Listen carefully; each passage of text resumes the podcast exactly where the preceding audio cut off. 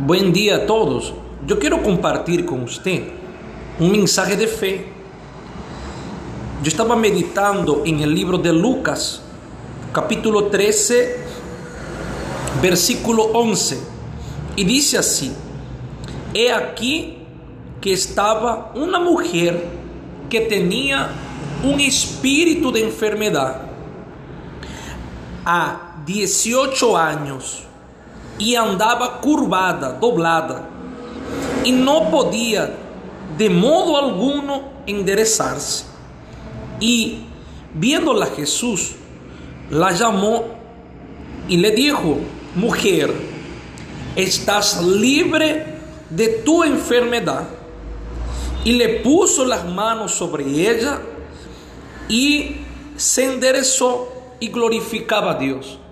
Você pode observar en ese mensaje, en esa palabra, Jesús nos enseña varias cosas.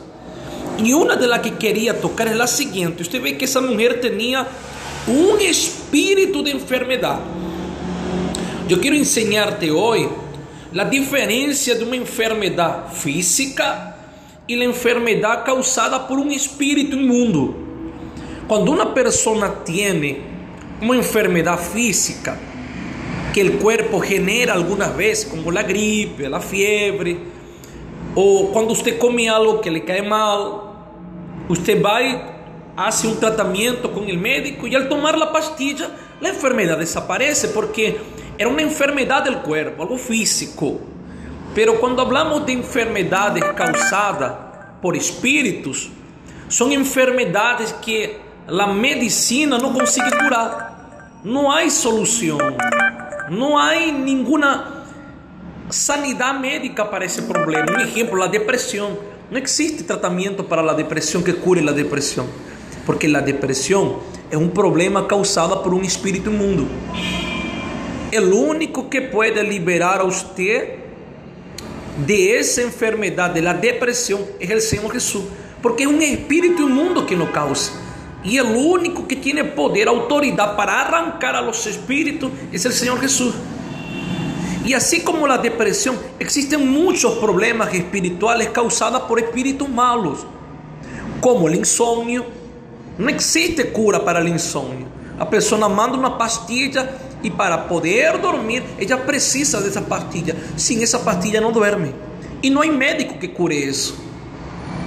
Igual, outros problemas de espirituales es cuando la persona sufre con dolores de cabeza constante, día a día, intenso, a tal punto que ella toma una pastilla y no consigue calmarse. El dolor aún insiste, es porque hay un espíritu malo. Y yo quería compartir este mensaje para usted, para abrir sus ojos.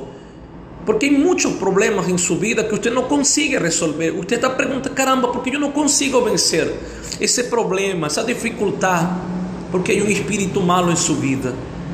Y aunque usted no sea una mala persona, aunque usted no, usted cree en Dios, pastor, ¿por qué pasa eso así? Porque usted necesita buscar de Dios.